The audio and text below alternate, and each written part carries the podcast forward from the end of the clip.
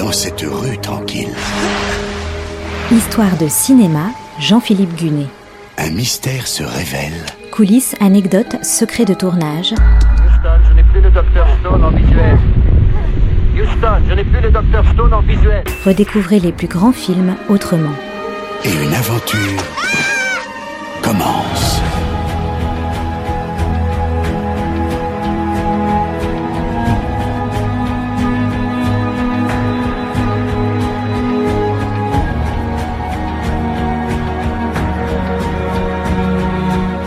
La semaine dernière, je vous ai raconté comment le studio MGM a mis sur pied le projet de Bénure, une nouvelle adaptation du roman de Lou Wallace et le remake du film réalisé en 1925 par Fred Niblo. Aux commandes, William Wyler, le réalisateur de Vacances romaines et La loi du Seigneur. Péplum à gros moyens, Bénure est situé au 1er siècle de notre ère. Il raconte l'histoire d'un prince de Judée, trahi par un de ses amis romains et jeté en prison.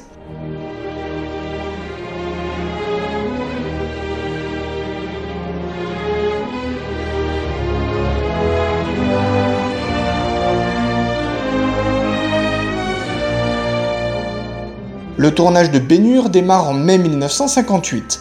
Il durera en tout 8 mois. Les prises de vue se déroulent surtout en Italie, dans les studios Cinecittà à Rome, mais aussi dans divers sites à travers le pays, dont 6 rien que pour la région du Lazio. Quelques scènes sont également tournées dans l'enceinte de la MGM à Los Angeles. En tout, 300 décors seront construits. Pas moins de 15 000 dessins sont réalisés. Ils serviront notamment de modèle pour les accessoires ou les armes utilisées à l'écran.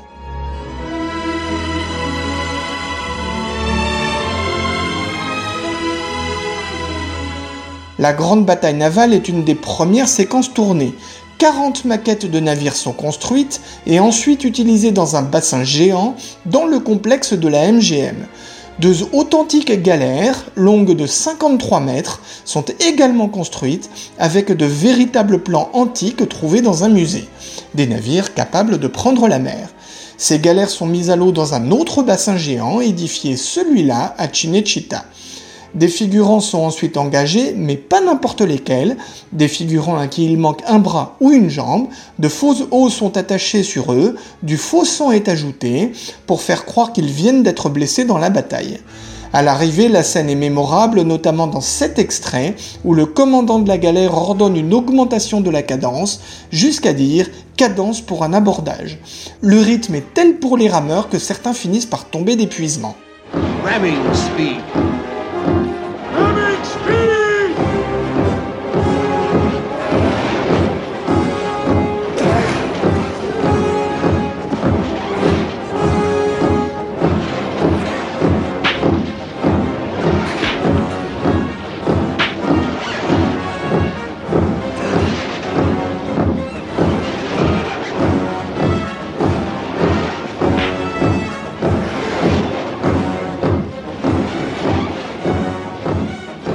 Le décor de la villa du consul romain Quintus Arius comporte pas moins de 45 fontaines en état de marche. Les rues de Jérusalem seront constituées juste aux portes de Rome, avec des décors grandeur nature sur plus de 1 km. Le lieu est si impressionnant qu'il fera l'objet de visites touristiques. Sur tous les plateaux, les caméras tournent 12 à 14 heures par jour. À elle seule, la mythique course de chars coûte 2 millions de dollars. Un pour construire le décor, un autre million pour la filmer. Cette séquence est réalisée par Andrew Martin, qui sera trois ans plus tard un des cinéastes aux commandes du jour le plus long. Construite sur le modèle d'une arène antique de Jérusalem, elle couvre 7 hectares. À l'époque, c'est le plus grand décor de cinéma jamais construit.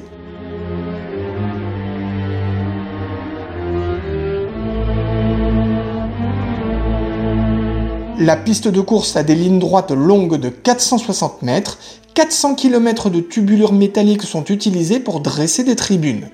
La préparation de la course de chars dure une année entière, 78 chevaux sont présents sur le plateau, du coup 20 garçons d'écurie sont également embauchés pour s'occuper des chevaux. 36 000 tonnes de sable sont apportées pour couvrir la piste de course, des matte paintings sont utilisés pour rendre les tribunes encore plus hautes et pour représenter les montagnes en arrière-plan. Le matte painting, c'est ce procédé qui consiste à peindre un décor ou des ciels sur du verre, puis placer la plaque de verre devant la caméra. Ainsi, on peut éviter d'avoir à construire des décors coûteux, on peut aussi façonner les paysages à sa guise.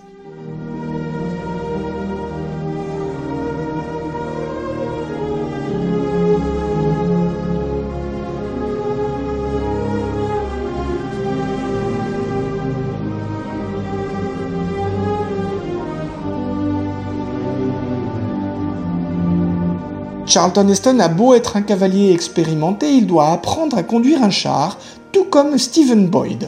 En tout, le tournage de la course prend 5 semaines. 7000 figurants sont embauchés pour remplir les tribunes. À un moment, un cascadeur se retrouve projeté dans les airs. Miraculeusement, il s'en tire avec une blessure mineure au menton. Le producteur Sam Zimbalist ne veut pas conserver le plan, mais Andrew Martin a l'idée de le monter avec un autre plan où Charlton Heston remonte à bord du char, créant ainsi une des images les plus mémorables de la course. De son côté, Stephen Boyd exécute lui-même la quasi-totalité de ses cascades. Pour la séquence où il se retrouve sous son char, il porte des protections en métal sous son costume. Pour le plan où il se fait piétiner par les chevaux, un mannequin est utilisé. Pour vous donner une idée de l'ambiance, voici un extrait de la course de char. Pas de dialogue, on y entend les chevaux, les roues qui s'accrochent, les coups de fouet des conducteurs de char et bien sûr la foule.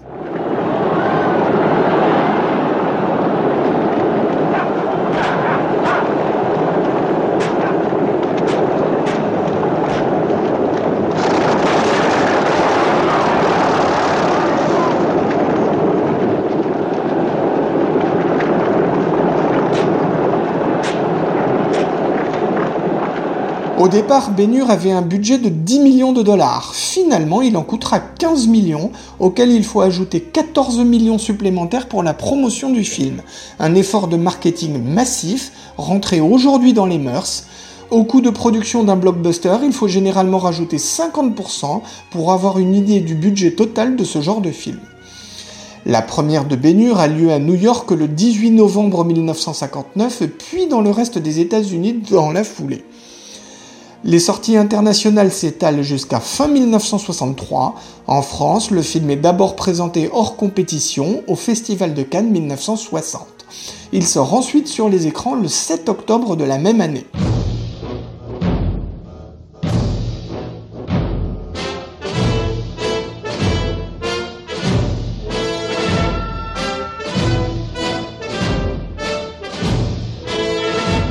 Et le film est un triomphe, 13 800 000 entrées, soit le 13e plus gros score de l'histoire du box-office français. Aux États-Unis, le film récolte 74 millions de dollars. C'est un succès clair et net. La MGM ne se contente pas de récupérer sa mise de départ, elle fait un bénéfice substantiel qui lui permet de se sortir de l'ornière financière dans laquelle elle se trouvait. Aux Oscars 1960, Bénur est nommé dans 12 catégories et il remporte 11 statuettes. La seule qui lui échappe, c'est celle du meilleur scénario original, perdu au profit des chemins de la haute ville.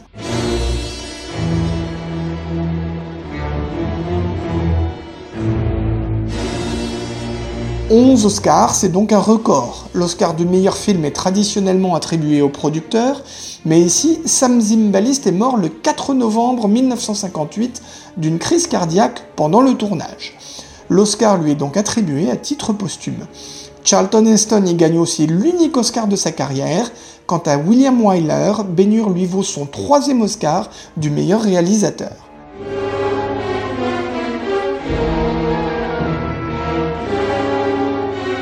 Au fait, la semaine dernière, je vous avais dit qu'il existait 5 versions de Bénur. Celle de William Wyler est la troisième. Il y aura un film d'animation en 2003 où Charlton Heston reprendra son rôle de Judas Bénur. Et il y aura aussi un remake en 2016 réalisé par le russe Timur Bekmambetov avec Jack Houston dans le rôle principal deux nouvelles adaptations qui étaient loin d'avoir les qualités pour faire de l'ombre au film de 1959 car le baignure de William Wyler garde un souffle épique qui traverse le temps, la marque des chefs-d'œuvre.